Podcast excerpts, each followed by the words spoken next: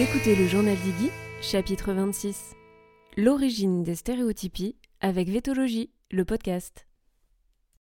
Bonjour et bienvenue dans le podcast équin bimensuel qui raconte le quotidien en tant que propriétaire de chevaux. Tous les 15 jours, je publie un nouvel extrait de mon carnet de bord dans le but de poser tout haut les questions que tout le monde se pose tout bas. Pour cette quatrième saison, vous me retrouvez aux côtés de différents professionnels pour vous aider à construire votre relation avec votre cheval. Entre conversations longues, réflexions et partage des dernières découvertes, chacun des sujets évoqués sont les piliers fondateurs que j'ai découverts en devenant propriétaire. Aujourd'hui, je reçois deux docteurs vétérinaires spécialisés en médecine du comportement. Il s'agit de Laure Bonatti et de Mathilde Guillon, à l'origine du podcast Vétologie. Nous allons aborder ensemble un sujet qui me tient particulièrement à cœur. Je ne vous en dis pas plus, à tout de suite.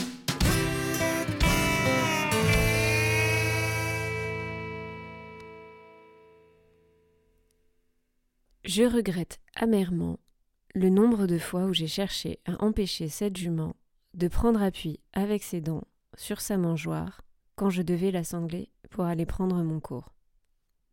Je regrette aussi d'avoir haussé le ton quand je passais dans l'écurie avec la brouette de grain et que certains des chevaux tapaient dans leur porte de boxe.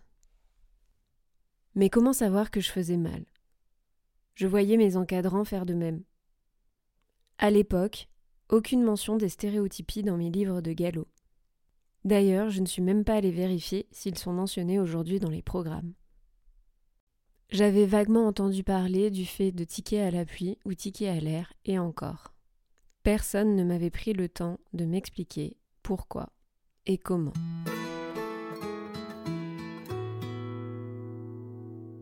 Il m'a suffi d'une journée de stage en horsemanship pour en entendre parler et ensuite commencer à en voir un peu partout. À commencer bien sûr par Instagram ou TikTok. Parce que le problème, c'est que ce ne sont pas des vidéos qui sensibilisent sur la question. C'est plutôt l'inverse. Je me suis donc revue il y a quelques années en arrière, quand moi non plus, je ne savais pas que le cheval qui tique à l'ours, ce n'était pas vraiment synonyme de se balancer sur place dans la joie et la bonne humeur. Le dernier épisode reprenait les besoins fondamentaux et le temps. Si j'ai fait ce chapitre, c'est qu'il était essentiel pour comprendre ce qui va suivre. On sait aujourd'hui que ces comportements, les stéréotypies, sont développés en réponse au stress, à l'ennui, à la privation de contact entre équidés, manque de fourrage. Alors, on devrait régler facilement le problème, non? Il suffit de remplir les 3 F et on devrait être tiré d'affaire. Hmm, un peu simple pour être vrai. Parce que le truc avec les stéréotypies, c'est qu'il y a les visibles, celles que l'on peut constater facilement, une fois que l'on y a été sensibilisé bien sûr, et celles qui passent encore trop souvent comme inaperçues. Quand un cheval commence à en développer, on ne peut plus revenir en arrière non plus. C'est inscrit en lui, et il faudra parfois des années pour atténuer, gommer celle-ci, malgré la réponse aux besoins fondamentaux apportés par le nouveau propriétaire. Si elles sont le reflet d'un désordre ou l'expression d'un mal-être, comment les prévenir? Comment être sensible à tous les facteurs qui les déclenchent? Toutes ces questions, c'est celles que j'ai donc posées au docteur vétérinaire Mathilde Guillon et Laure Bonatti, consultante en médecine du comportement. C'est parti, bonne écoute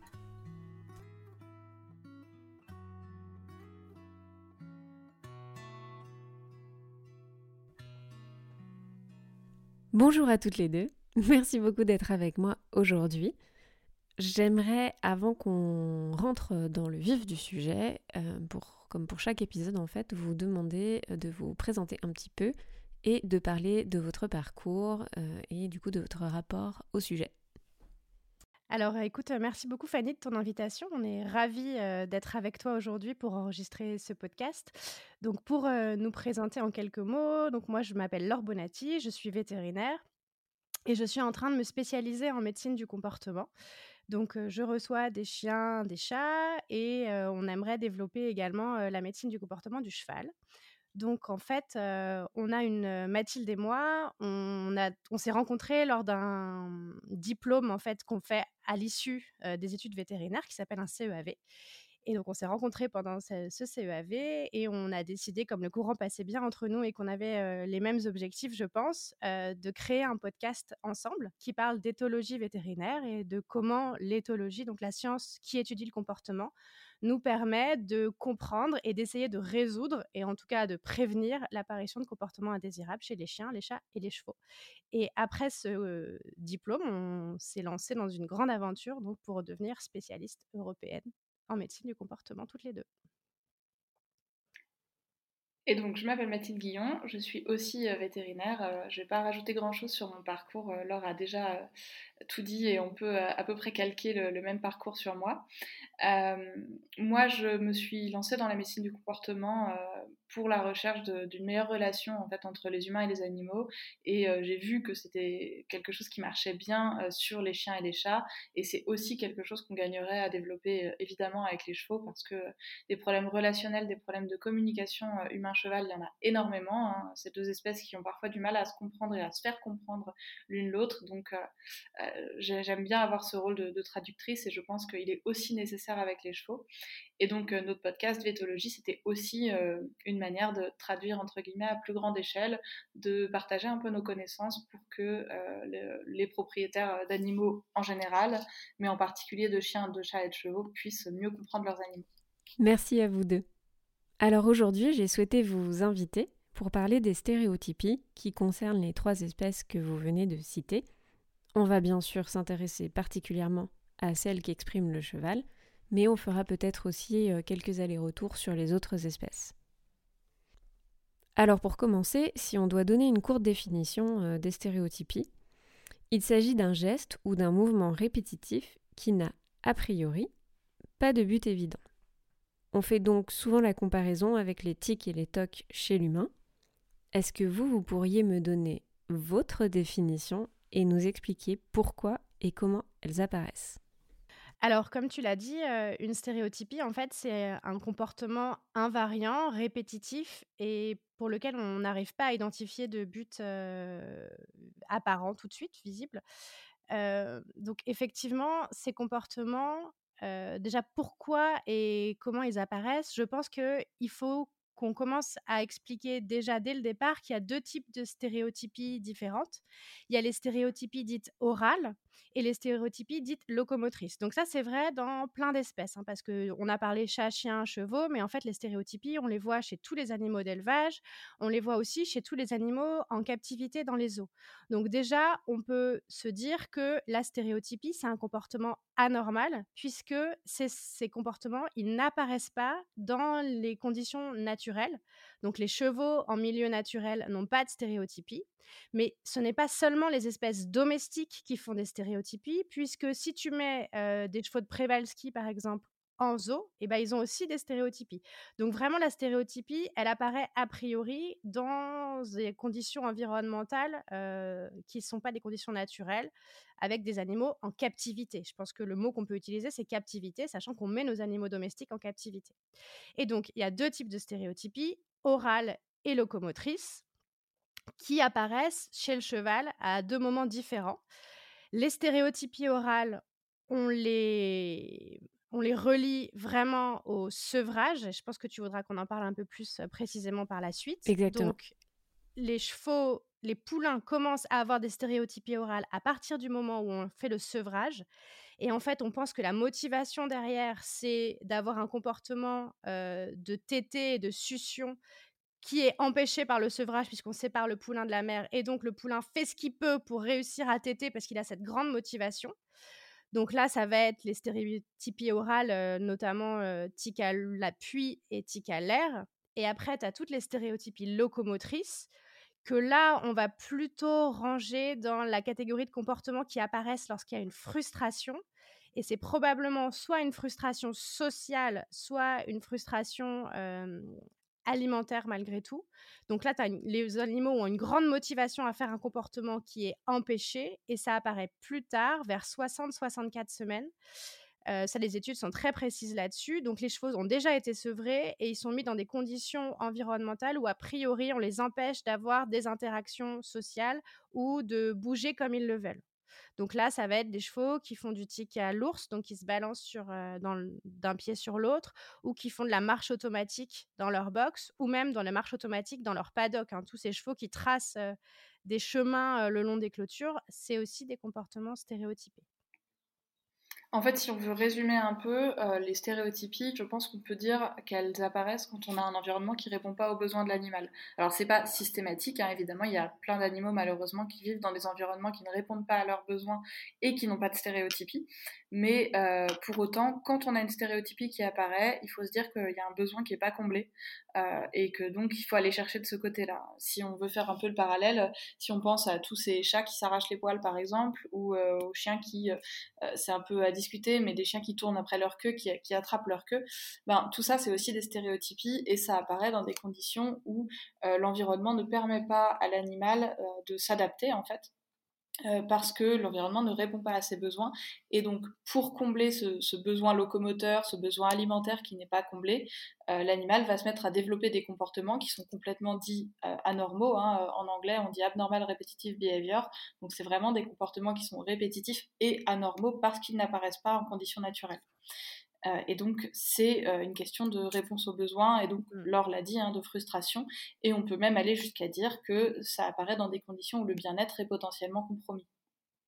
Ouais, quand on voit une stéréotypie apparaître, il faut toujours se poser la question du bien-être euh, de l'animal et se dire que ça apparaît parce que les conditions environnementales sont suboptimales ou défavorables, on peut dire le mot, effectivement.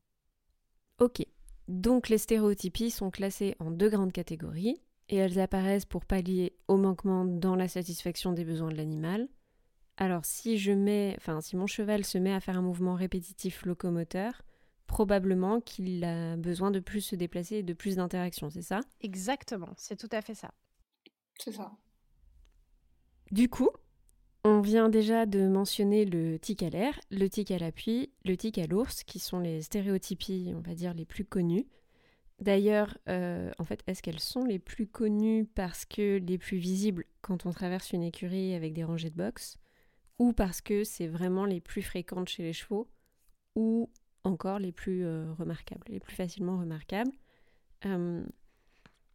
Est-ce qu'on peut essayer d'expliquer à quoi ressemble l'air d'ailleurs pour celles et ceux qui ne verraient pas ce, qu'on, enfin, ce que c'est? Mais on va dire qu'on ne peut pas vraiment le louper. C'est ça. Et ça s'entend aussi. Oui, c'est vrai.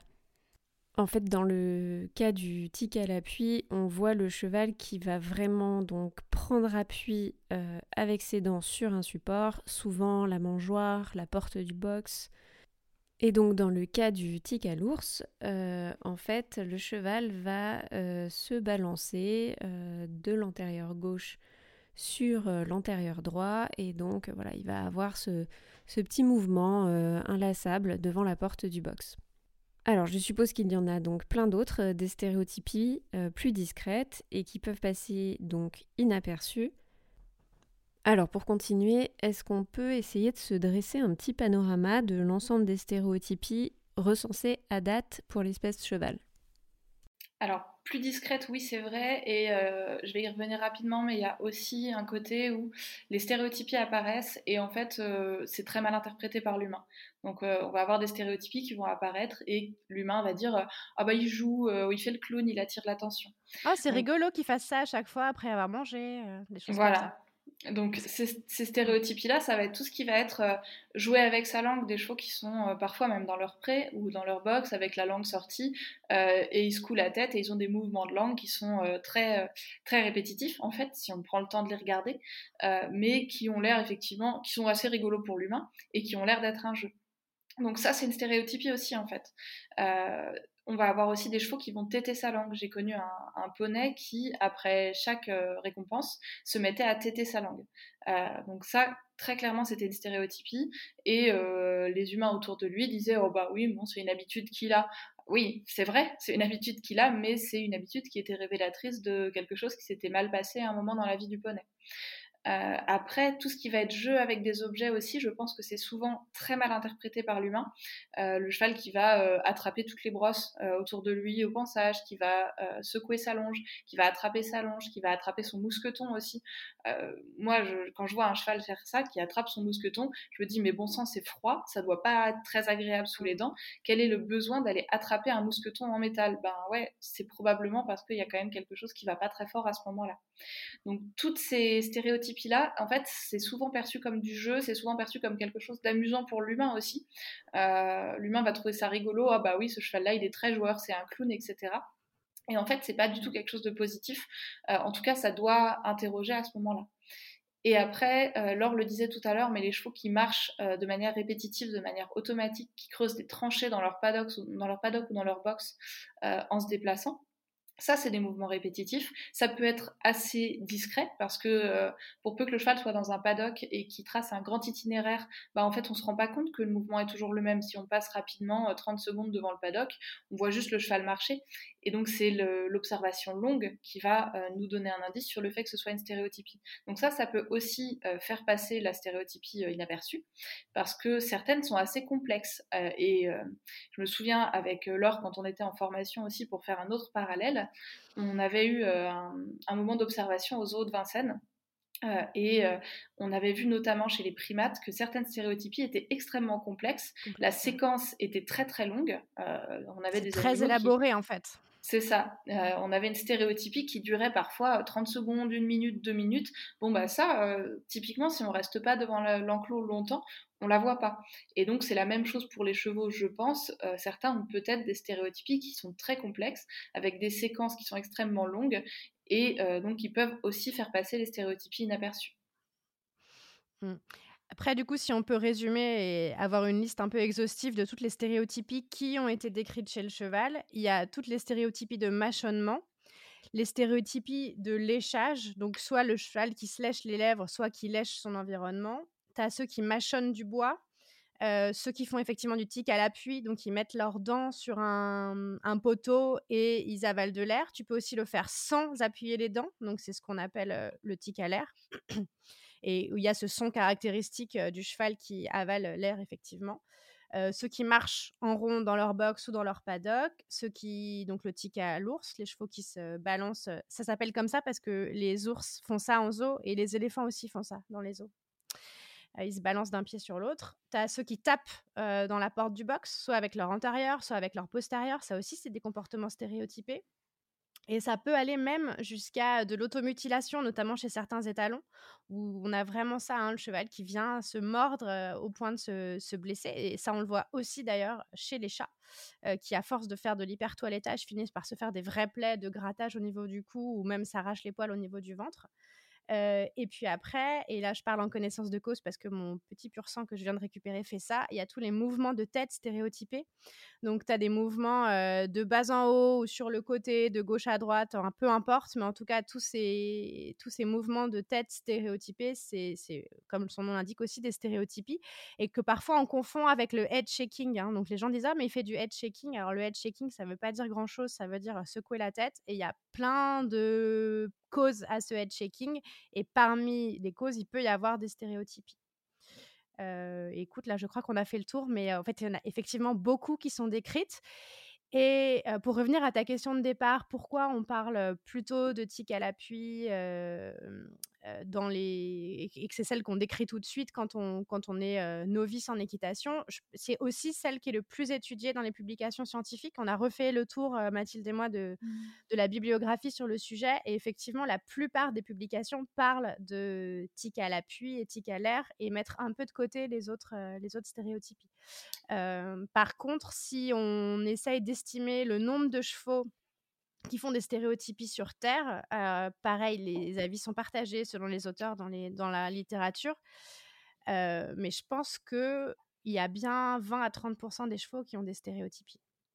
Et c'est probablement du coup très sous-estimé par la plupart des gens parce que on mmh. voit un ou deux chevaux dans une un ou deux chevaux pardon dans une écurie qui, qui font des stéréotypies parce que c'est les plus visibles, mais en fait il y en a plein d'autres qui sont pas identifiés et je pense que ce, ce chiffre de 20 à 30 il est, il est, il est crédible. Waouh, c'est assez énorme en fait. C'est assez énorme et donc c'est super intéressant. Euh, je voulais rebondir sur ce que tu disais, Mathilde, avec les chevaux qui attrapent tout. Justement, c'est le cas de Iggy, ma, jument, qui a 4 ans. Elle est très curieuse euh, naturellement et du coup, autant ça m'est utile pour avancer dans son apprentissage, autant par exemple euh, pour le pensage, c'est un peu une tannée parce qu'elle va bordre l'anneau, la longe, lécher le mur ou se mettre à faire un peu le zigzag. Donc, je sais pas toujours si je mets ça sur le coup de l'impatience ou de la frustration de ne plus pouvoir bouger. Mais perso, du coup, ça me dérange un petit peu dans le sens où je vois bien que c'est pas un moment où elle profite en fait.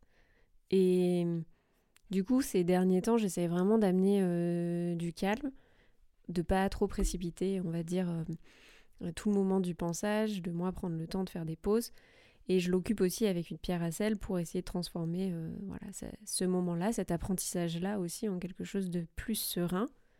Euh, comment on fait la différence entre la naissance d'un comportement, un simple comportement qu'on vient renforcer, la jeunesse ou l'apparition d'un vrai tic, d'une vraie stéréotypie? Je pense qu'il faut savoir observer le contexte global. Euh. Pour rebondir sur ton témoignage, je peux faire le même parce que j'ai un cheval que j'ai acheté quand il avait 5 ans je l'ai connu quand il avait 4 ans, c'était mon cheval de demi-pension. Et euh, alors, étonnamment, quand je l'ai connu, il n'avait pas du tout ces comportements de, mise en bouche, de s'allonge, de ses brosses, etc. Et c'est venu progressivement. C'est un cheval qui était très ulcéreux quand je l'ai acheté. On reviendra un petit peu sur les ulcères gastriques parce que euh, on va voir que ce sont des choses, les stéréotypies et les ulcères gastriques qui sont étroitement liés. Euh, mais ce cheval-là, donc, il, a vraiment cette tendance-là, et j'ai été, hein, moi, la première à dire ah bah oui mais il joue etc et en fait rapidement je me suis rendu compte que ces comportements là étaient euh, majorés par des contextes de stress. Donc des contextes où il y a beaucoup de chevaux autour par exemple des contextes où il y a beaucoup d'agitation du bruit du vent aussi. Euh, et en fait c'est comme ça que j'ai pu comprendre que c'était pas quelque chose de sain et que c'était pas quelque chose de normal et, euh, en tout cas pas du tout positif pour lui.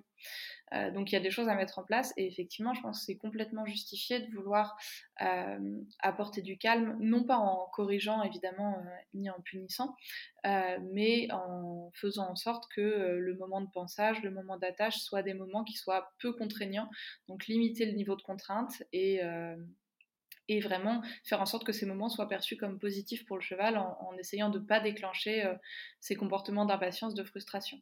Mmh. Il y a deux choses que je voudrais ajouter à ce que vient de dire Mathilde, c'est que je pense que le mot clé à avoir en tête, c'est vraiment le mot de consentement. Euh, tu peux très bien faire en sorte que le pensage se fasse avec le consentement du cheval. Et donner une pierre à sel, c'est effectivement aussi mmh une, bonne idée, mais tu pourrais mettre un filet à foin ou quelque chose comme ça. Et donc travailler sur le fait que ta jument, elle peut dire quand ça va pas, quand tu, je sais pas, peut-être que la stimulation tactile du pensage, c'est quelque chose de difficile pour elle. Hein. La, sensibilité tactile est différente selon les chevaux. Et il y a d'ailleurs une étude qui dit que les chevaux qui ont des stéréotypies sont aussi ceux qui ont une plus grande sensibilité sensibilité tactile.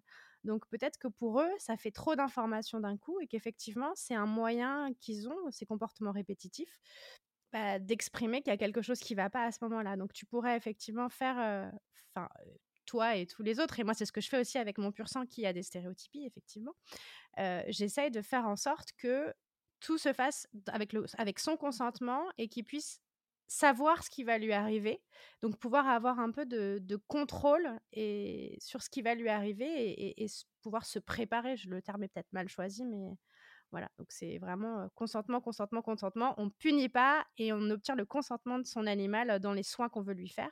Et ma deuxième question pour Iggy, ce serait est-ce que tu sais comment elle a été sevrée? Non, non, non, bien sûr que non. Euh... non, enfin, j'avais posé la question, hein, mais on, on m'a rien laissé euh, sous-tendre de, de, particulier. Euh, je ne sais même pas en fait d'ailleurs qui est son père. Elle est ONC, elle est arrivée mmh. donc dans le, enfin sa mère est arrivée pleine dans le camion. Donc c'est bien que, enfin d'une certaine manière, c'est toute une enquête et c'est bien parce que ça m'évite d'avoir trop de préjugés. Mais effectivement, pour d'autres euh, sujets, c'est plus difficile de. Comment dire De partir avec euh, certaines connaissances, on va dire, de base. Alors, le pensage, comme je disais, c'est un peu mon sujet du moment. Mmh. Et pendant longtemps, en fait, ce qu'on a fait, c'est que je checkais juste vite fait les bobos, je curais les pieds, etc. Par contre, maintenant, bah, parce qu'on avance vers le débourrage, j'y accorde de l'importance et j'essaye d'observer dans quel cas elle est le plus agitée.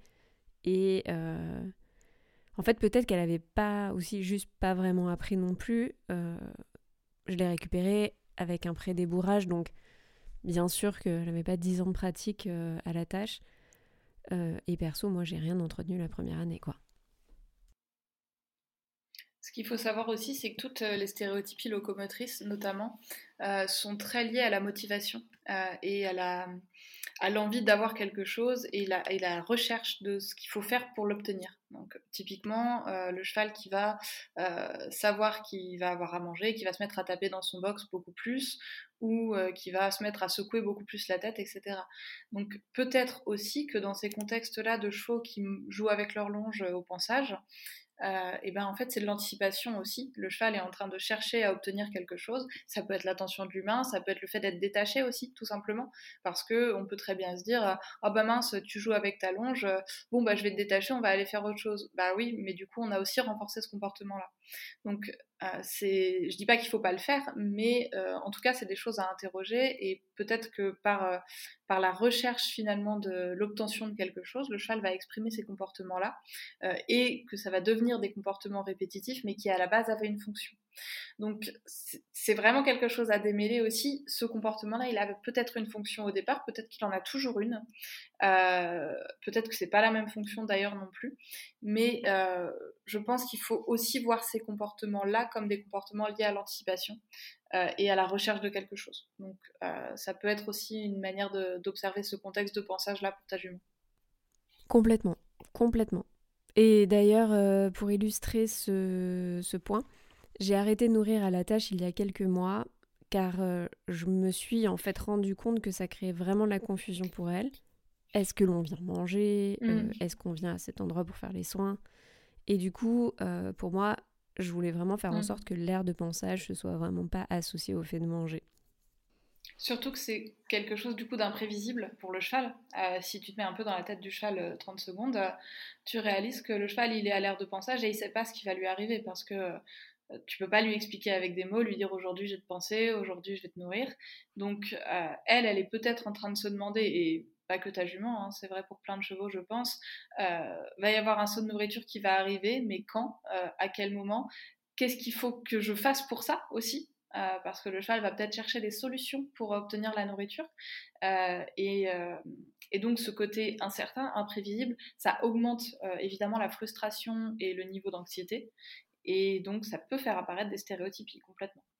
Sachant que on a montré un lien entre l'appétence de la nourriture et l'apparition de stéréotypies. Les chevaux font plus de stéréotypies quand tu vas leur donner un aliment très appétant. Donc typiquement, euh, une ration de concentré pour un cheval, c'est beaucoup plus appétant que, que de la fibre, du foin, etc. Donc ça, c'est très net. Hein. Plus tu vas donner un aliment concentré, plus le cheval va avoir des stéréotypies et souvent, effectivement, qui apparaissent avec un effet rebond presque après le repas ou avant le repas. Moi, très clairement, Artico, le, mon pur sang, lui, il fait des mouvements de tête répétitifs à chaque fois qu'il s'attend à avoir à manger. Et du coup, c'est même très compliqué de le récompenser. Et c'est une, j'ai pas la solution hein, à donner aux gens, mais moi je sais qu'au départ je travaillais, enfin je travaillais évidemment beaucoup avec des récompenses alimentaires, et lui ça fait exploser ses stéréotypies. Donc c'est très compliqué de pouvoir récompenser un cheval quand on sait que c'est la récompense alimentaire appétente qui va déclencher ces stéréotypies. C'est un cercle vicieux hyper compliqué quand on est propriétaire.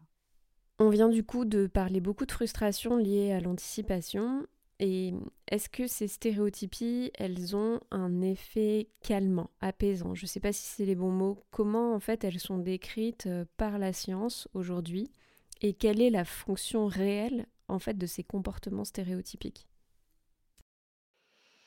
Alors, ce qu'on suppose à l'heure actuelle, c'est qu'effectivement, les stéréotypies permettent aux animaux euh, de s'adapter à une contrainte euh, environnementale hein, qui apparaît à un moment donné Et comme tu disais, en fait, dire qu'un comportement n'a pas de fonction, en éthologie, ça n'a pas vraiment de sens parce qu'on considère que si le comportement persiste dans le temps, ça veut dire qu'il a été renforcé à un moment et qu'il continue à, être produit.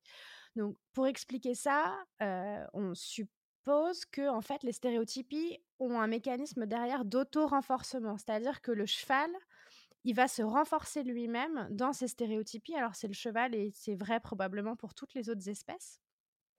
donc voilà, il y a à la fois ce côté auto-renforçateur et ce côté probablement qui permet aux animaux qui produisent des stéréotypies de s'adapter un peu mieux à des contraintes environnementales.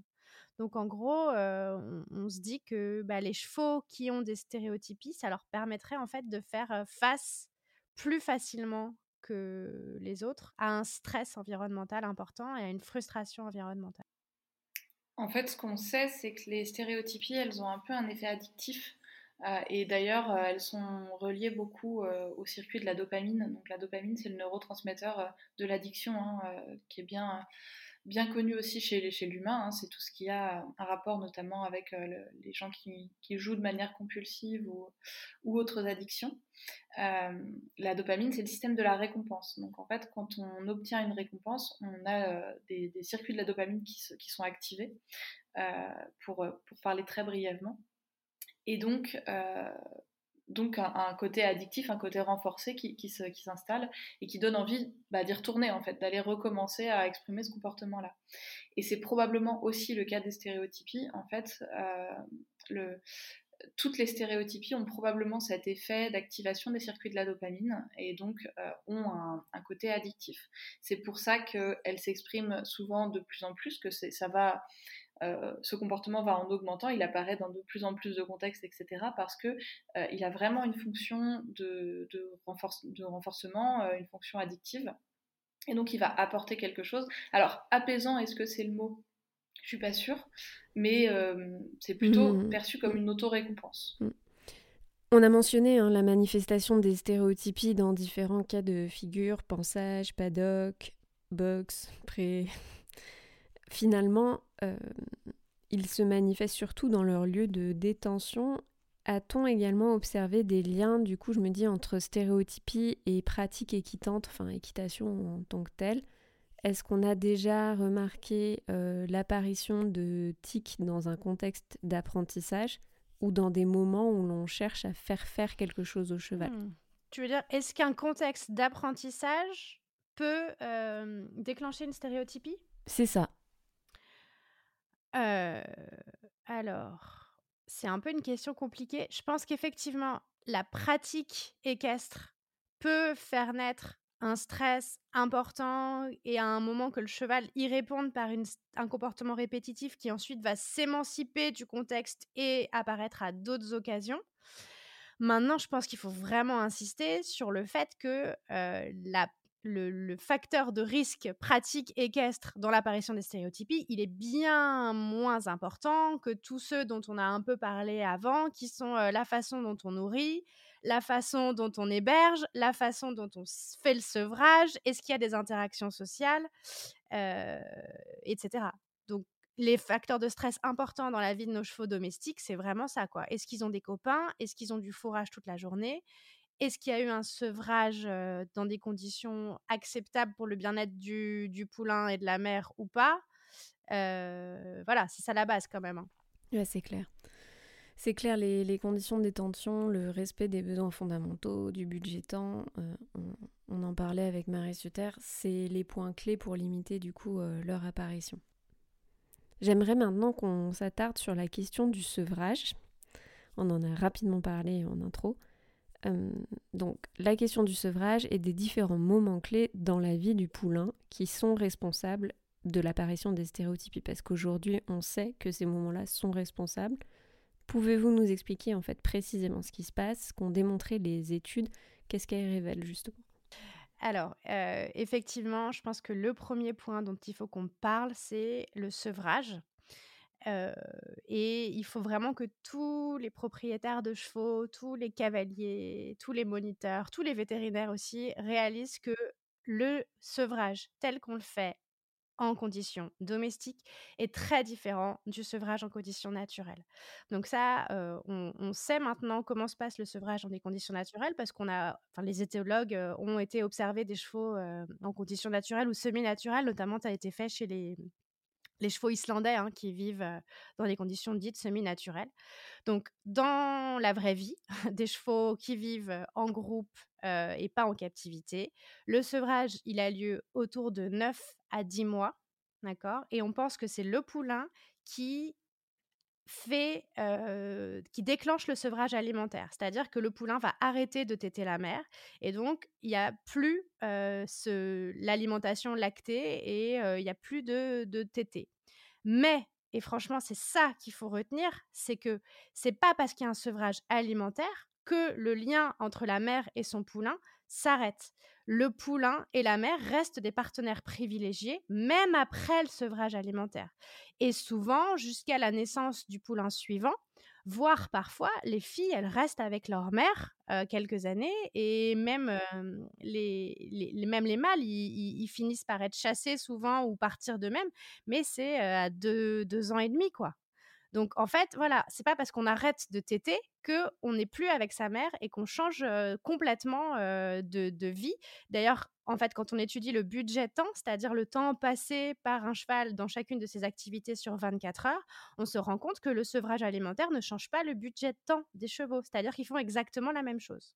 Si on revient à nos conditions domestiques, qu'est-ce qui se passe? On décide qu'il faut sevrer à 6 mois, quand on pose la question aux gens, en fait, ils ils savent pas pourquoi. On le fait parce que c'est comme ça qu'on fait et on remet pas cette pratique en cause. Mais il n'y a pas de publication derrière qui explique pourquoi on fait le sevrage à six mois. Et souvent, on va faire un sevrage brutal avec une séparation totale et définitive de la mère et du poulain à six mois. Alors que dans la vraie vie, c'est pas du tout comme ça que ça se passe. Donc en fait, le sevrage tel qu'on le pratique à l'heure actuelle, dans la majorité des cas, et moi, je l'ai fait aussi quand j'ai fait naître ma jument. Et à l'époque, j'étais pas du tout ouverte à tout ça. Et j'étais juste jeune vétérinaire et je me rendais pas compte de tout ça. Et j'ai fait un sevrage à 7 mois et demi en pensant que c'était vachement bien. Mais en fait, j'ai fait une séparation brutale de la mère et du poulain. Et j'étais contente parce que c'était pas 6 mois. Mais en fait, c'est pas ça le problème. Le problème, c'est la façon dont on le fait, le changement total de vie qu'on impose au poulain autour du sevrage. On change tout. On change l'alimentation, on change les relations sociales. Souvent, on lui met des nouveaux copains parce qu'on met tous les poulains ensemble. Et parfois même, c'est à ce moment-là qu'on introduit de la nourriture concentrée. Enfin, c'est tout, tout change. Alors que un sevrage en milieu naturel, rien ne change. Et donc, très souvent, les poulains commencent à avoir des stéréotypies orales au moment du sevrage, quand il est fait de manière brutale, parce que, eh ben, ils ont toujours cette envie, ce besoin même irrépressible d'avoir un comportement de tété. Donc, ils vont se mettre à avoir des stéréotypies de langue. Et ça, c'est d'ailleurs ce qu'on voit aussi dans beaucoup d'espèces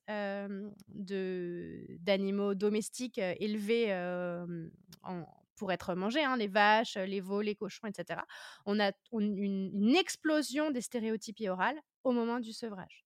Donc, le sevrage, c'est le moment clé Vraiment, vraiment. Et si vous pouvez contrôler la manière dont est réalisé le sevrage de votre poulain, à mon avis, c'est un, bonus énorme pour le reste de sa vie. Et je veux dire, quand on fait naître un poulain, qu'on a un petit élevage, qu'on a une ou deux juments, il n'y a aucune raison de faire un sevrage à six mois. On peut laisser le temps faire et faire un sevrage naturel et faire en sorte que ça se passe tranquillement. Vraiment, c'est, on, on le dira jamais assez, je pense. Oui, alors peut-être qu'on ne le répète pas assez, mais c'est vrai que c'est une des questions qu'il faut se poser quand on part faire des essais sur un jeune cheval, mais c'est encore plus la question à poser quand on décide de prendre un poulain ou une pouliche. On doit vraiment s'intéresser et choisir son élevage autour de cette question qui est cruciale pour euh, la suite. D'ailleurs, et voir si on peut influencer ou pas les conditions de sevrage. Hein. Il y a des éleveurs qui sont vraiment euh, ouverts à la conversation, qui sont pas arrêtés juste à 6 mois ou 8 mois, ou à une manière de sevrer, typiquement euh, je mets le poulain dans le box avec une séparation brutale, etc. etc. Euh, est-ce qu'il y a un autre moment récurrent que l'on connaît pour l'apparition des stéréotypies dans la vie du cheval? Un autre moment aussi fort que le sevrage, par exemple?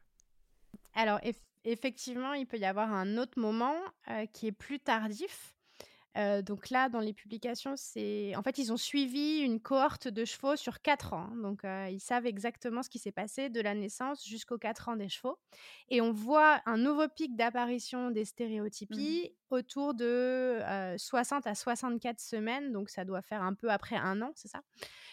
où là, on a une apparition des stéréotypies dites locomotrices, donc toutes celles qui impliquent pas des mouvements de bouche, mais des mouvements, du cheval et là, c'est clairement, la frustration, la motivation derrière. c'est-à-dire que le cheval, il a envie de faire quelque chose, soit d'avoir, de la locomotion, une envie de se déplacer qui est, impossible parce que le cheval est en boxe ou qu'il est dans un petit paddock ou alors un besoin de contacts sociaux, pareil, qui n'est pas possible parce que les chevaux sont isolés les uns des autres et en fait, on se rend compte aussi, toujours quand on suit des populations de chevaux sur plusieurs années, que l'incidence, c'est-à-dire le nombre de chevaux qui ont des stéréotypies, va augmenter au fur et à mesure des années, avec l'âge.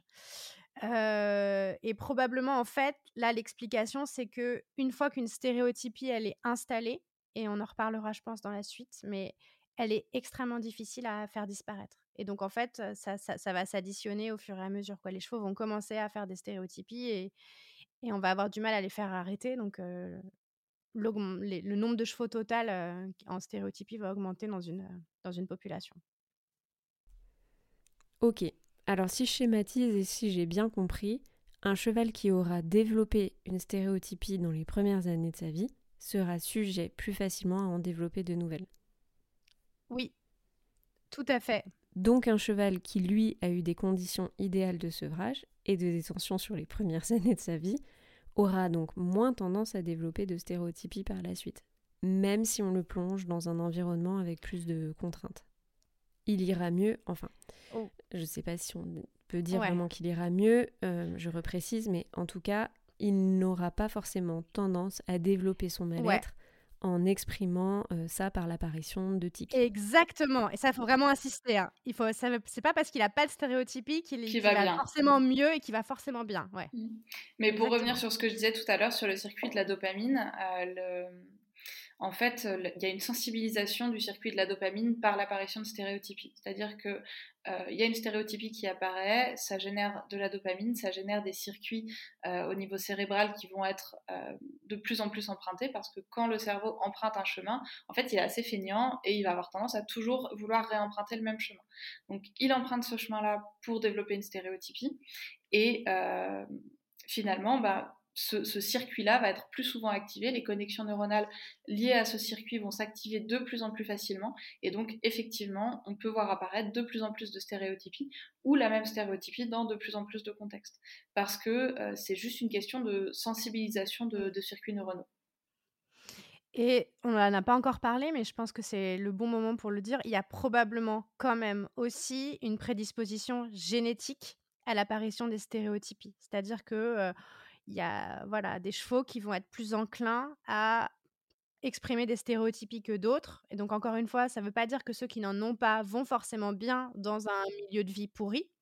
Mais en tout cas, effectivement, il y en a qui vont plus avoir tendance à avoir des stéréotypies. Euh, notamment, le pur sang est quand même euh, réputé pour faire beaucoup de stéréotypies. Oui. Bah, sans surprise, euh, oui, oui, tous les élevages de course avec une intervention de l'homme très très tôt dans la vie du jeune cheval. Mais voilà, en fait, c'est hyper dur de savoir quelle est la génétique et quelle est, le, les quelle est la part des conditions environnementales. Parce qu'effectivement, les chevaux de course sont élevés dans des conditions qui sont très difficiles.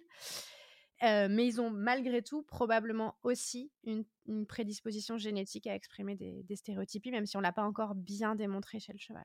Alors ça a été juste euh, étudié dans une, euh, dans une étude en Amérique du Sud là récemment sur une population de chevaux qui a montré qu'il y avait ce qu'on appelle une héritabilité, donc la propension à avoir des traits de tempérament, ou, enfin des traits tout court d'ailleurs, euh, que les parents avaient.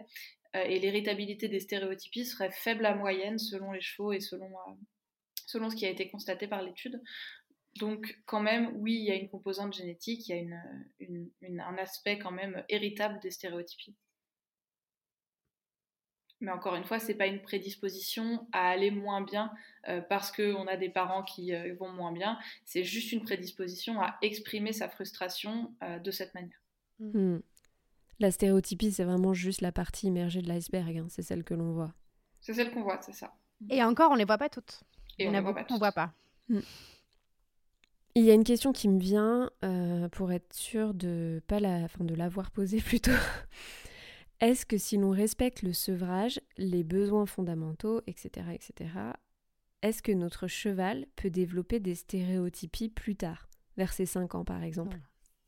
Non, franchement, un cheval qui a des copains et de la nourriture, euh, il n'y a aucune raison qu'il développe des comportements anormaux. C'est vrai chez certains animaux, euh, notamment chez le chien, mais le chien c'est une espèce qui a été quand même hyper sélectionnée sur des caractéristiques, euh, notamment morphologiques, etc., avec euh, des, populations génétiques qui ont été extrêmement réduites.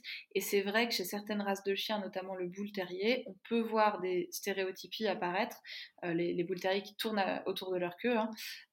Ça peut apparaître même si les conditions semblent bonnes euh, à côté de ça. Mais chez le cheval, ça n'a jamais été décrit et ça n'existe probablement pas. Non. Un cheval euh, à qui on donne, euh, encore une fois, des copains et, de la- et des fibres à volonté, il fera pas de stéréotypie. Ok, donc en fait c'est super positif en un sens, car aujourd'hui on sait exactement ce qu'il ne faut pas faire pour limiter leur apparition. Donc plus on sera informé, plus on sera vigilant dans les premières années pour que l'environnement, le contexte soit favorable, notamment au moment du sevrage, plus les stéréotypies devraient en fait euh, disparaître. Si je me trompe pas. Oui, mais c'est sur de la- ça a un impact sur la prévention, Ouais. pas tellement sur la, enfin pas tellement sur le maintien.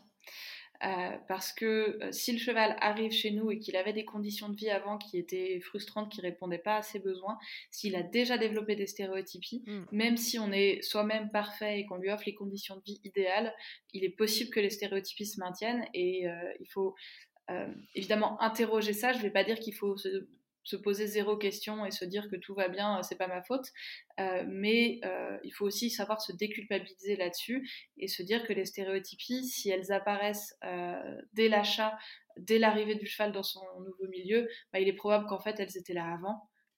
et que bah, malheureusement, faire disparaître des stéréotypies, c'est difficile. Ouais, il y a. Pardon. Oui, C'est vraiment de la oui. prévention. Ouais. Voilà. Si tu fais tout bien, tu vas faire en sorte que les stéréotypies n'apparaissent pas. Maintenant, si tu récupères un cheval qui a déjà vécu des choses avant, eh ben, il peut déjà avoir des stéréotypies, même si tu le mets dans un milieu de vie absolument parfait qui répond à tous ses besoins. Dans un des, des articles qu'on a lus là avant de- d'enregistrer avec toi, il y a une autrice qui dit que, en fait, on peut voir les stéréotypies comme une cicatrice du passé. C'est-à-dire que tu peux avoir un cheval auprès qui a des, du fond à volonté, qui s'entend bien, qui est dans un groupe stable et avec qui s'entend bien avec les chevaux autour de lui. Malgré ça, il peut continuer à exprimer des comportements répétitifs, stéréotypiques, parce que ils se sont développés avant. Au moment du sevrage, au moment du, de, la, mise en travail. box, de la mise au travail, etc. Mm. Voilà. Donc c'est pas euh, c'est ça qui est hyper frustrant aussi pour les humains qui ont un cheval qui fait des stéréotypies, c'est que oui, tu peux répondre à tous ses besoins, savoir que malgré tout, les conditions de détention sont bonnes et que a priori le cheval est dans un état de bien-être et il peut quand même exprimer des stéréotypies. Parce que c'est une cicatrice de son passé.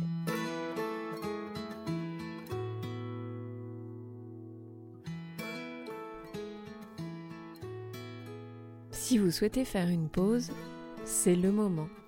Nous en sommes à la moitié de notre épisode avec Mathilde et Laure du podcast Vétologie.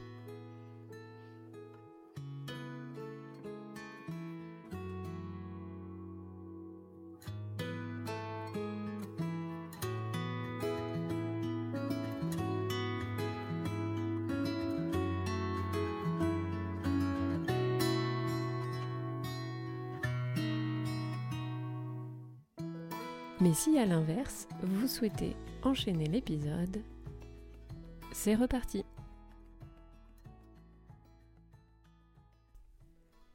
Ok. Alors maintenant, une fois qu'elles sont là, on ne peut plus revenir en arrière. Comment on fait pour soulager notre cheval? Est-ce qu'on doit le laisser exprimer ce comportement jusqu'au bout? Est-ce qu'on doit le détourner? Est-ce qu'une jument qui tique à l'appui au sanglage, si je reprends en fait euh, mon exemple dans l'intro, est-ce qu'il vaut mieux la laisser tiquer? Oui, il faut probablement le, laisser s'exprimer. Euh, il ne faut pas le punir, ça c'est une certitude, euh, parce que si on augmente le niveau de stress, le niveau de peur au moment où la stéréotypie s'exprime, on va peut-être interrompre sur le moment, c'est même pas sûr, mais par contre on va vraiment augmenter la probabilité qu'elle apparaisse la fois suivante, parce que euh, si le sanglage typiquement c'est déjà un problème pour cette jument-là, si elle sait que en plus au moment du sevrage on va lui faire peur, du sanglage. T'as dit sevrage, mais au moment du sanglage. Je la refais.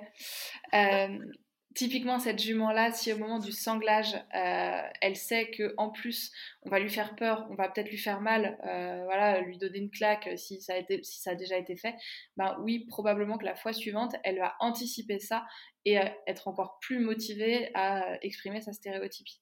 Donc c'est certain que punir une stéréotypie, ça n'a aucun sens, ou même l'empêcher. Hein, je pense à tous les colliers antitiques, etc ça n'a aucun sens d'un point de vue éthologique et c'est juste euh, se soulager soi parce qu'on voit plus la stéréotypie. Par contre, ça soulage pas du tout le cheval. Est-ce mm. qu'il faut détourner l'attention ben, Le risque, c'est de renforcer quand même ce comportement-là euh, si euh, on se dit qu'on va détourner l'attention en, caressant le cheval, en lui parlant, etc. Donc, peut-être que le mieux à faire, c'est d'ignorer le moment où la stéréotypie apparaît et par contre d'interroger ensuite ses pratiques pour faire en sorte qu'elle soit adaptée et diminuer la probabilité d'apparition. Ouais, donc en fait, il faut essayer de comprendre quel est le contexte d'apparition des stéréotypies et faire en sorte que ce contexte soit n'arrive plus en changeant les habitudes, par exemple, ou en tout cas de faire en sorte que la frustration autour du contexte d'apparition de la stéréotypie soit la plus faible possible si c'est si, si envisageable dans, dans, les pratiques avec le cheval. Et je vais rebondir sur le fait que ta jument dans l'intro, elle, a priori, elle elle, euh, elle, exprime pardon, des comportements anormaux autour du sanglage. Pour moi, ça, c'est un red flag qu'il faut aller voir s'il n'y a pas des ulcères gastriques. Clairement, euh, voilà. C'est clairement le bon moment pour parler des ulcères. Voilà, c'est effectivement le moment de parler des ulcères. Euh, donc, les ulcères gastriques, en fait, on a fait un épisode récemment dans Vétologie sur le sujet parce que, encore une fois, avec mon, petit pur sang réformé, bah, je suis en plein dedans. et Mathilde, avec son trotteur, elle, y a eu droit aussi, hein, évidemment. Mmh. Donc, les ulcères gastriques, c'est un facteur de risque d'apparition de stéréotypie. Ça, ça c'est dans, dans plein d'études, ils redisent ça. Oui, j'en parlais dans mmh. l'épisode sur l'alimentation avec Mélanie bah On a mentionné le lien, mais on n'a pas vraiment fouillé le sujet puisque je savais déjà que l'on ferait cet épisode ensemble. donc, est-ce qu'il y a des bah hypothèses ou une théorie sur le sujet? Ouais, c'est un peu le problème, c'est qu'on n'a pas grand-chose d'autre que des théories. Il y a eu beaucoup de croyances, euh, j'ai l'impression qu'elles sont un peu passées, mais sur le fait que le tic à l'air euh, ou le tic à l'appui faisait apparaître les ulcères gastriques. Euh, ça, vraisemblablement, c'est faux. Hein. c'est plutôt un, un, lien de corrélation, c'est-à-dire que quand il y a des stéréotypies, il y a aussi des ulcères et inversement. Mais les stéréotypies ne causent pas d'ulcères. Par contre, est-ce que les ulcères cause des stéréotypies parce que le fait d'avaler de l'air peut-être apporte un soulagement, remplit l'estomac euh, et euh, potentiellement aussi fait saliver le cheval. La salive, elle va avoir un effet tampon sur l'estomac, donc diminuer l'acidité et peut-être diminuer la douleur. Ça, c'est possible, mais je ne suis pas sûre qu'on ait de certitude à ce niveau-là. Ouais, pour l'instant, c'est assez discuté ça, mais effectivement, le point de, le cheval fait du tic à l'appui ou du tic à l'air parce que il va augmenter la production de salive lorsqu'il fait ça et donc soulager ses ulcères, c'est quelque chose qu'on lit, régulièrement. je pense qu'en fait, c'est quand même quelque chose qui est discuté et on n'a pas du tout la certitude que ce soit vrai. En tout cas, je suis d'accord avec Mathilde pour dire que les stéréotypies ne font pas d'ulcères gastriques, que ce sont les ulcères gastriques qui peuvent s'exprimer aussi par des stéréotypies. Et alors, pourquoi les chevaux qui ont des ulcères ont aussi des stéréotypies? Bah, Je pense que la première cause, quand même, c'est que les deux choses sont provoquées par des conditions environnementales pourries. Hein. Voilà. Donc, si effectivement ton cheval vit dans un lieu de détention stressant, avec pas la bonne nourriture, entre guillemets, autour de bonne, mais en tout cas avec un aliment très concentré, pauvre en fibres, un travail stressant, beaucoup de transport, peu de contact libre avec des congénères, ouais, c'est des facteurs de risque dans les deux cas, de stéréotypie et d'ulcère gastrique. Oui. Après, est-ce qu'il n'y aurait pas justement non plus une corrélation avec le sevrage?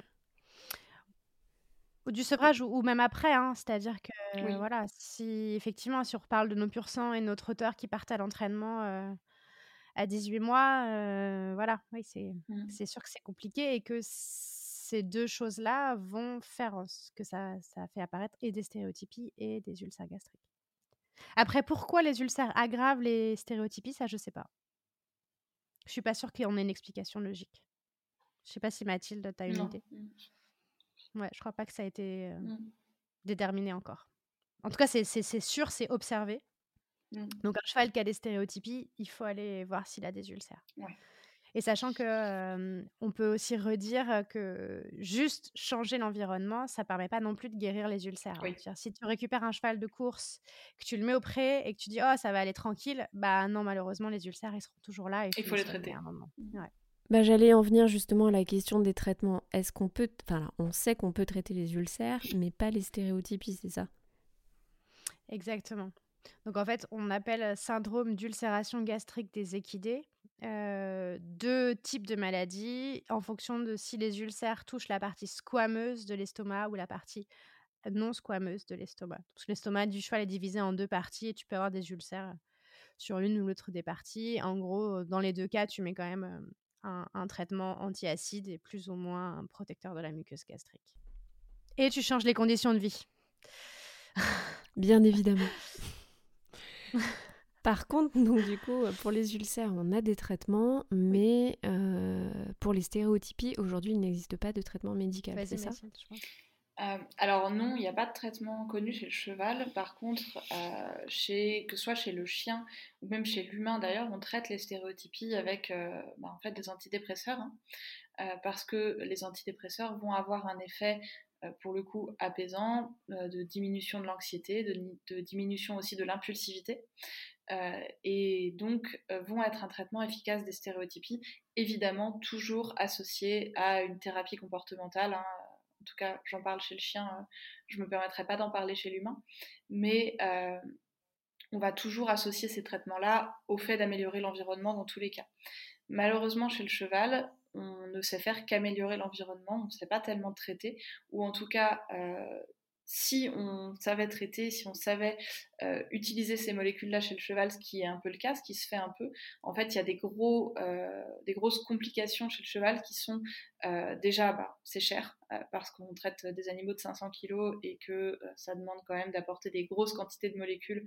Donc les traitements sont des vraies contraintes de ce point de vue-là.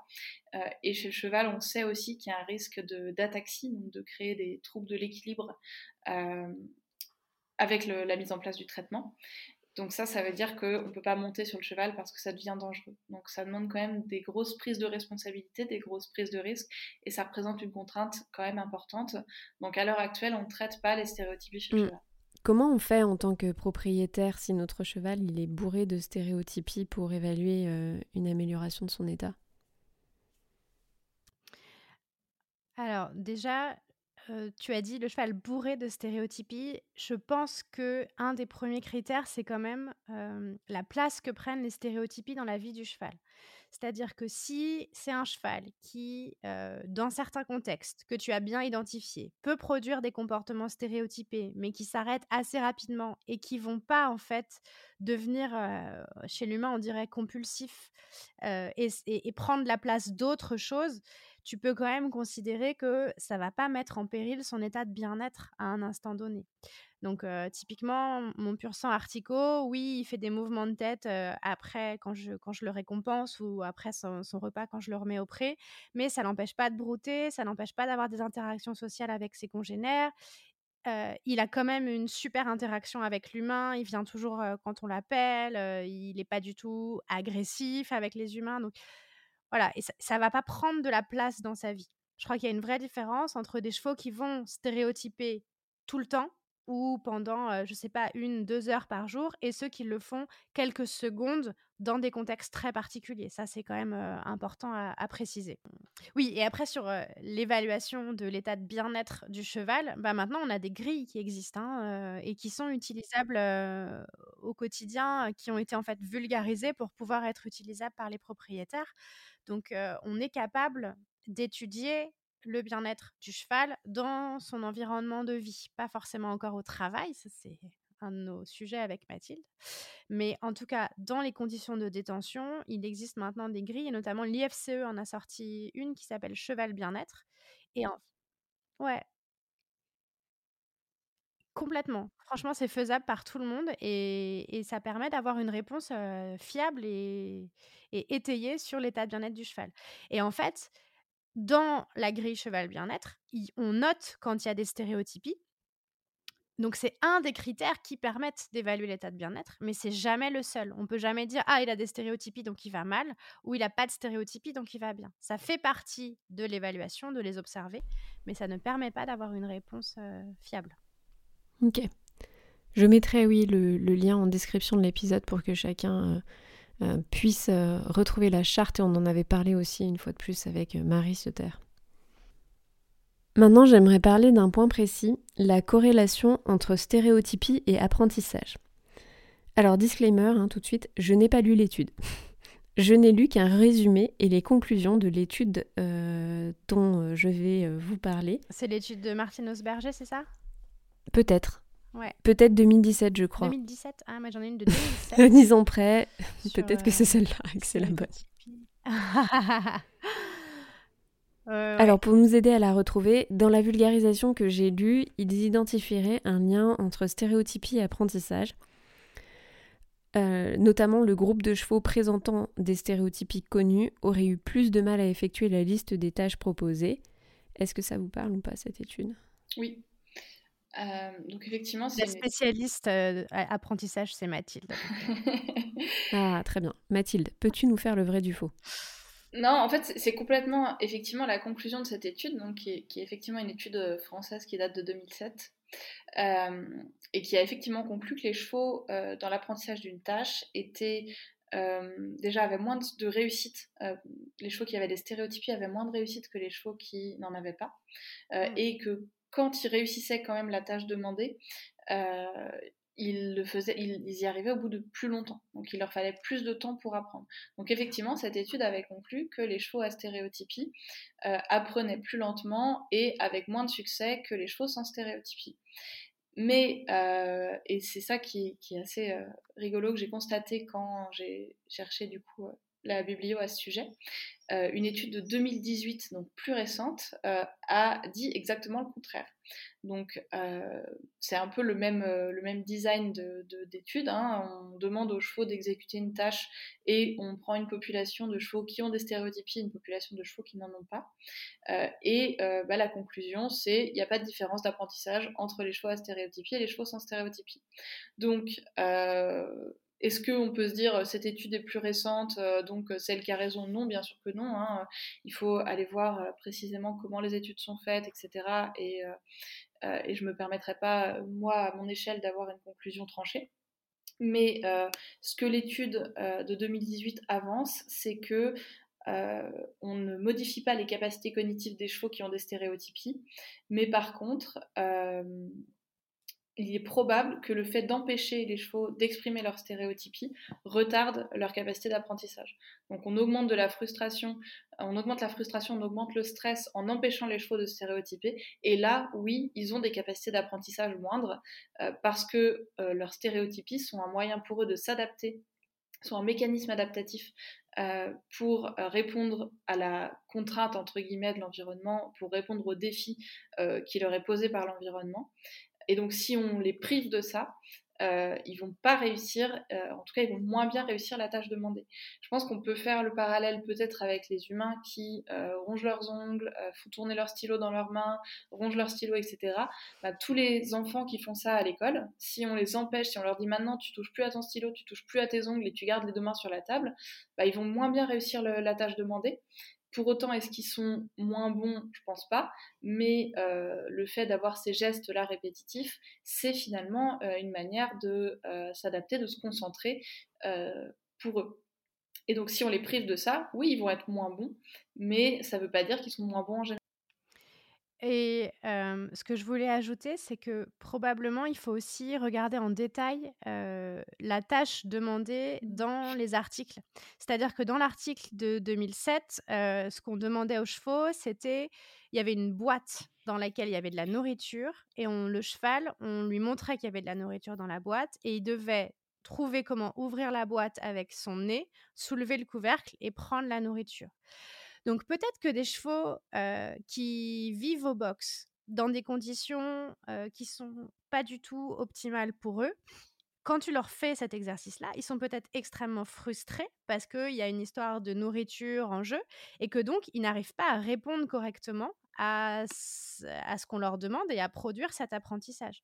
Alors, dans la publication de 2018, je sais plus ce que c'était le... Je suis en train d'essayer de regarder. Euh, pause, temps mort. Euh, alors, il y avait, je, vais le redire, mais je, je, le dis vite fait comme ça, il y avait une tâche de discrimination entre ah, deux objets. Non, non, c'était pas les mêmes. Ah, c'est ça, je pense, la différence. Euh, bah oui, oui, non, mais complètement.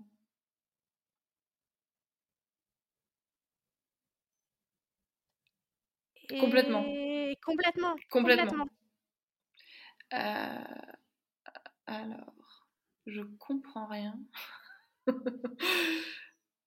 J'avoue que celle-là, j'ai lu juste l'abstract, celle de... C'est Stéphanie Rimmer, c'est ça? Euh... Non. C'est Frémont. Je sais absolument pas ah qui c'est. C'est une Suisse, je crois. Ouais, ça, ça fait bien Suisse, ouais, comme nom. Ouais, c'est ça. Euh, et ben, il y a Alice Ruet, par contre, qui a participé, donc euh, quand même. mais, euh, mais en gros, ouais, c'est To Choice Visual Discrimination Task, donc on leur demande ouais, de. pas du tout pareil. Non, c'est pas du tout la même, la même tâche. Du coup, ouais, tu veux qu'on le refasse? Ouais, bien ah sûr. oui, oui, non, on va, on va pas. Ouais, ça, tu coupes. Hein. euh, je finis juste de, de, lire vite fait. Bon, ouais, c'est hyper complexe. Hein. Leur design euh, de, de, de tâches, euh, je vais pas détailler, mais. Attends, donc je reprends la phrase. Euh... Ouais. Ouais. ouais. Ok. Ouais, ouais, ouais. Je sais plus exactement ce que je disais, mais. Il faut regarder la, Ouais, demander dans les études, ouais. Donc en fait, je pense que ce qui est important, c'est d'aller voir dans le détail, du design de l'étude et chercher exactement ce qui a été demandé aux chevaux dans chacune des deux études dont on parle là. Donc, je sais que dans la publication de 2007 de l'équipe de Martine Osberger, on demandait aux chevaux d'ouvrir une boîte dans laquelle il y avait de la nourriture. Donc, on montrait au cheval qu'il y avait dans cette boîte une, récompense alimentaire. Et le cheval devait ensuite soulever le couvercle pour aller chercher la récompense. Et il avait trois essais pour le faire. Et s'il n'y arrivait pas à la troisième fois, on disait qu'il avait échoué.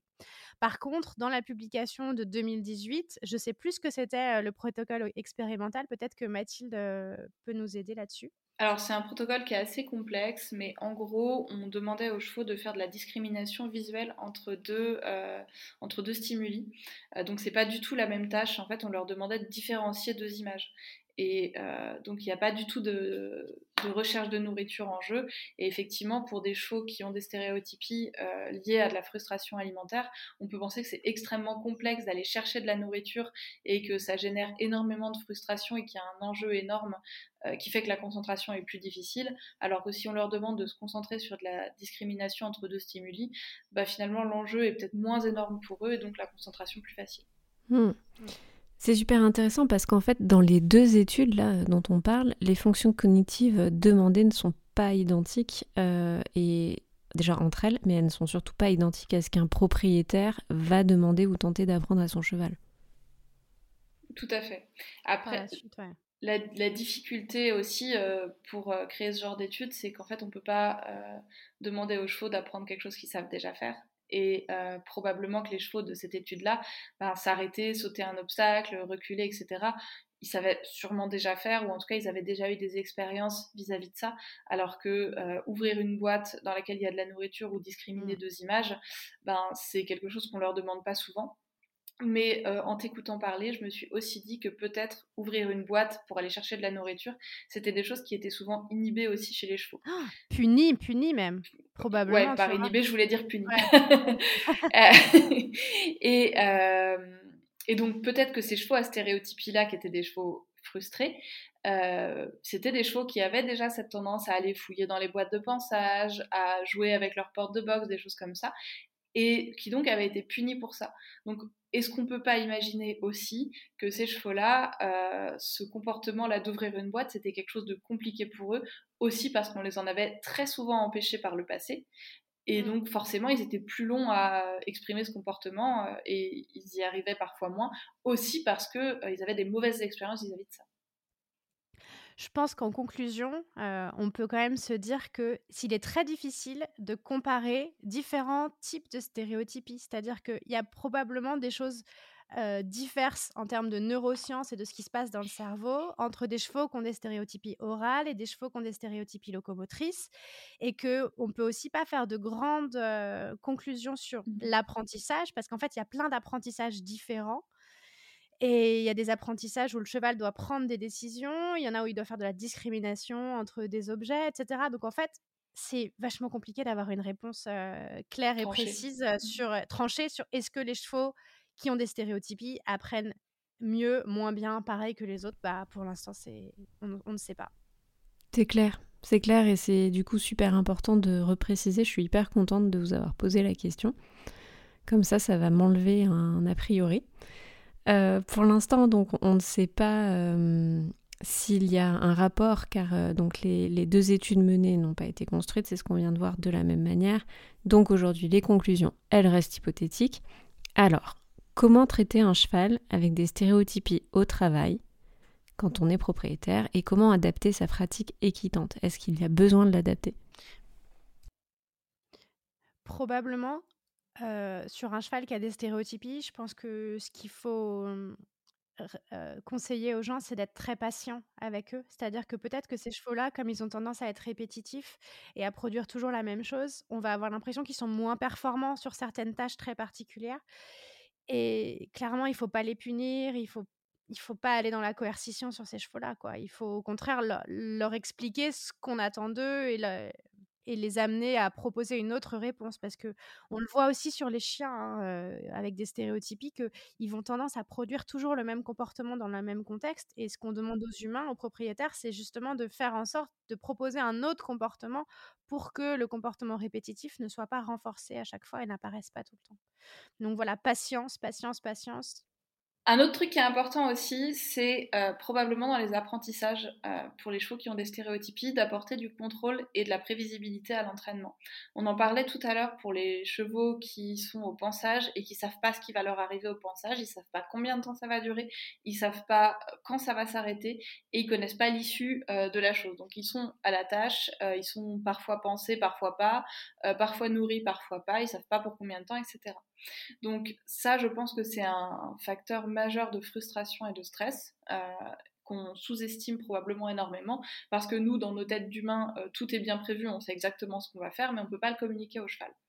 Donc pour ça, euh, je pense que c'est très important d'utiliser des, outils qui vont apporter au cheval des moyens de contrôler son environnement et de prévoir ce qui va lui arriver. Donc ça peut être, Laure en parlait un petit peu, mais savoir demander le consentement euh, du cheval euh, au pensage, par exemple, mais aussi au travail. Euh, ça peut être aussi utiliser des mots, hein, tout simplement, dire ce qu'on va faire, annoncer ce qu'on va faire, soit par des mots d'ailleurs, soit par des gestes. Pour que le cheval sache ce qui va se passer ensuite et, et comprenne un peu les choses. Moi, je sais que mon cheval qui a des stéréotypies, je les ai considérablement diminué en lui annonçant les choses. Par exemple, mon cheval, euh, il avait tendance à attraper son licol euh, avec la bouche au moment où je lui mettais au pré, ce qui est quand même euh, passablement peu pratique. et en plus, moi je pratique l'équifile, et en équifile, on a un test qui est le test du licol. Et donc, au moment où tu fais ton test du licol et où ton cheval attrape son licol au milieu de la carrière de concours, c'est pas très pratique. Donc, il fallait absolument que je fasse passer ça. Et en fait, tout bêtement, j'ai fait deux choses. La première chose, c'est que systématiquement, au moment où je lui mets son licol, je me place loin devant lui et c'est lui qui couvre le dernier mètre pour venir se mettre en position. Donc il me donne son consentement. En tout cas, euh, tant qu'il ne le fait pas, il n'a pas son licol, donc euh, il sait que moi, je ne vais pas le coincer et euh, le placer dans une situation inconfortable. Et la deuxième chose, c'est que je lui annonce, je lui dis licol. Et c'est tout bête, mais ces deux choses-là, ça a fait passer, je dirais, 90% du temps cette habitude-là. Euh, et les 10% qui restent, euh, c'est quoi? C'est des moments où j'utilise des récompenses de forte valeur, donc pour lui c'est des pommes, euh, mais où il sait qu'il va recevoir quelque chose de très très motivant pour lui, et donc là l'anticipation fait qu'il va de nouveau exprimer ce comportement-là. Et la deuxième chose, en ce moment il le refait, et j'ai compris en quelques jours qu'en fait j'utilisais une ration qui était riche en amidon. Euh, et euh, bah, tout simplement cette anticipation de ration riche en amidon qui lui est donnée parfois auprès, je pense que ça crée de nouveau ces stéréotypies orales-là. Donc, euh, il faut, voir l'environnement global, hein, parce que là, pour le coup, c'est juste une question de ration qui lui est pas donnée au moment où je lui mets le licol ni rien. Donc, c'était pas une question d'anticipation au moment du licol, mais c'est quelque chose qui arrive dans sa vie et qui lui arrive tous les jours et ça joue. Et euh, il faut aussi donc apporter du contrôle, de la prévisibilité. Et ça, ça m'a énormément aidé à régler plein de ces stéréotypes. Oui, oui, oui. Ça, c'est super important, la prévisibilité. Euh, dans le quotidien des chevaux, euh, c'est important et c'est rassurant.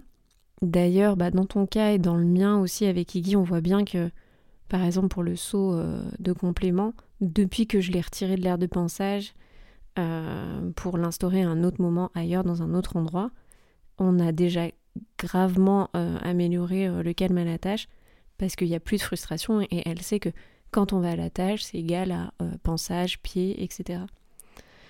D'ailleurs, je trouve aussi qu'elle garde bien mieux son calme, même si elle voit d'autres chevaux à la tâche avec leur saut, alors qu'avant ça entraînait vraiment des grattements au sol de l'intérieur ou voire même d'ailleurs de l'encensement. Et oui, parce que quand elle te voit, elle sait qu'elle va avoir un saut à un moment et elle ne sait pas combien d'étapes il y a, combien de choses il y a à faire avant d'y arriver. Donc le fait de donner le saut avant, ça fait que oui, comme tu dis, elle est débarrassée de ça, elle n'est pas en train de peut-être de chercher ce qu'il faut faire pour y arriver. Un autre moyen d'adapter sa pratique aussi sur les chevaux qui ont des stéréotypies, donc qui sont souvent des chevaux qui sont ou ont été frustrés euh, et qui, ont, qui sont ou ont été euh, stressés, euh, ça va être d'essayer de les rendre optimistes. En fait, on, sait que euh, les animaux, de manière générale, peuvent être optimistes ou pessimistes sur l'issue d'un événement. On, le fait par des, on le sait grâce à des tests de biais cognitifs, donc c'est quelque chose d'un peu euh, complexe et je ne sais pas si c'est pertinent de détailler ça maintenant, mais en tout cas, on constate qu'on a des différences de perception de l'environnement chez les animaux. Et je pense qu'une bonne manière de gérer les apprentissages d'un cheval qui a des stéréotypies et qui donc potentiellement a un passé qui n'est pas forcément très drôle, euh, ça peut être de chercher à le rendre optimiste sur ce qui va lui arriver, au moins au travail. Donc ça, on le fait euh, par la prévisibilité. Hein. C'est évident quand on sait ce qui va nous arriver, euh, on est un petit peu plus optimiste, surtout si on, on anticipe quelque chose de positif. Et euh, on peut aussi euh, se dire qu'on va favoriser l'utilisation de tâches faciles, donc faire faire des choses très faciles et euh, qui sont gagnantes à tous les coups au cheval. Tout bêtement, moi, mon cheval, je lui ai appris à me toucher la main avec son nez quand je lui tends la main d'une certaine manière. et c'est quelque chose d'extrêmement prévisible dans sa vie, c'est quelque chose de très facile. Donc à tout moment, dans un moment un peu de stress, un peu d'agitation, je lui tends ma main, il la touche, il a une récompense. Ça marche à tous les coups euh, et euh, ça rapporte son, ça reporte pardon son attention sur moi. Euh, et c'est quelque chose d'extrêmement facile pour lui et d'extrêmement certain dans sa vie. Si l'environnement autour est un peu bizarre, un peu inquiétant pour lui, il y a une chose qui va forcément marcher, qui va forcément lui apporter du positif. Et je pense que cette stabilité-là et cet apport d'optimisme-là, ça peut aussi beaucoup aider les chevaux qui ont des stéréotypies. Merci. J'aime bien l'optimisme, c'est une des valeurs du podcast, donc je suis euh, vraiment euh, contente qu'on puisse le mentionner et que cette valeur euh, serve aussi dans le cadre des stéréotypies. J'aimerais finir maintenant cet épisode en stoppant net une légende urbaine qui a un peu la peau dure. Alors je dis légende urbaine, mais je vous pose la question en fait. On parle souvent de mimétisme dans le cadre des stéréotypies. Peut-on affirmer qu'un cheval ne transmet pas sa stéréotypie par mimétisme? Est-ce que c'est vrai Est-ce que c'est faux? Alors effectivement, euh, je pense que à l'heure actuelle, on ne peut pas totalement exclure le fait qu'un cheval puisse imiter un autre, même si on n'a encore jamais réussi à montrer que les chevaux apprennent en regardant les congénères, en imitant. Euh, donc voilà, on est, on peut pas l'exclure totalement, mais a priori, c'est quand même très très peu probable que ce soit ça qui se passe. Parce que ce qu'on peut plutôt se dire, et ce qui serait l'explication la plus logique, c'est que si deux chevaux dans la même écurie ont des stéréotypies, c'est parce que les conditions environnementales que l'on propose à ces deux chevaux sont identiques et qu'elles favorisent l'apparition des stéréotypies. Donc c'est, faut pas se dire, euh, parce qu'en fait, le problème quand on se dit ça, c'est qu'on a tendance à mettre à l'écart les chevaux qui font des stéréotypies et donc à les mettre dans un endroit où ils voient pas de congénères, où ils ont encore moins de stimulation et donc on va encore appauvrir un peu plus leur environnement. Alors que c'est pas du tout ça qu'il faut faire. On l'a dit tout au long de l'épisode. Ce qu'il faut faire, c'est enrichir l'environnement pour qu'il apporte et qu'il réponde pardon, aux besoins fondamentaux des chevaux. Donc quand on sous-entend que le cheval peut transmettre sa stéréotypie aux autres, on sous-entend aussi qu'il faut le mettre à l'écart. Alors que pas du tout, ce cheval-là, il faut le laisser avec ses congénères si c'est possible. Et que probablement que l'explication la plus logique, c'est que les chevaux n'imitent pas les stéréotypies, mais qui vivent dans des conditions qui favorisent l'apparition des stéréotypies.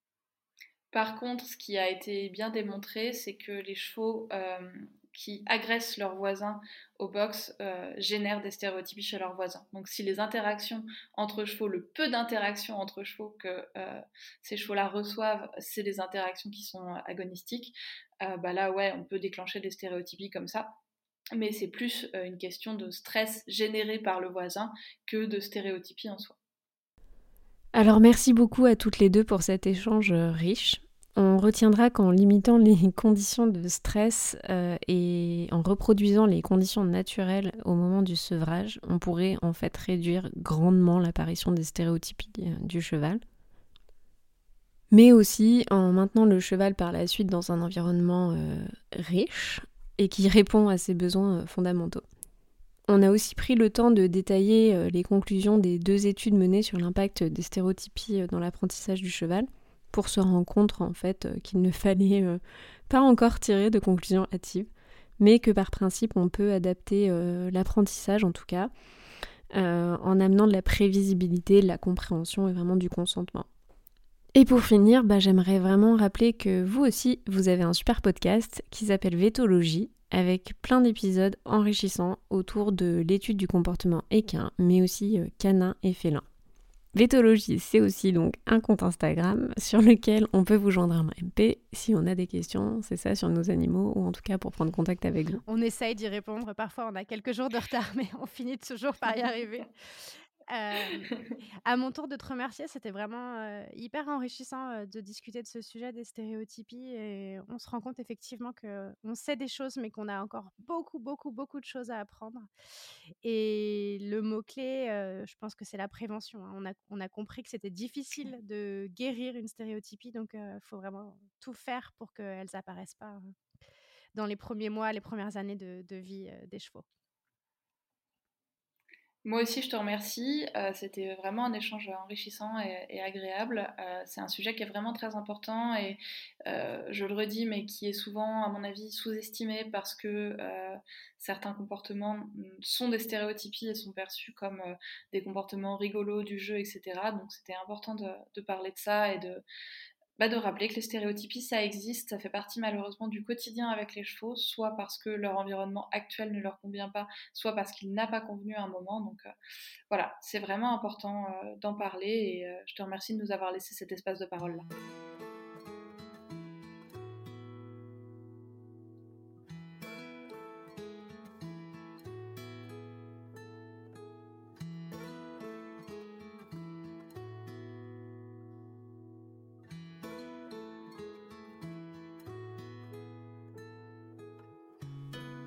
Et voilà, c'est déjà la fin de ce chapitre aux côtés de Laure et Mathilde.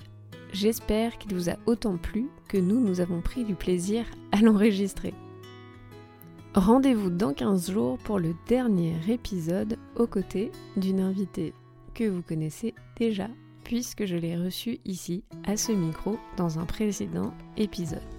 Je ne vous en dis pas plus et je vous donne donc rendez-vous dans 15 jours ici même.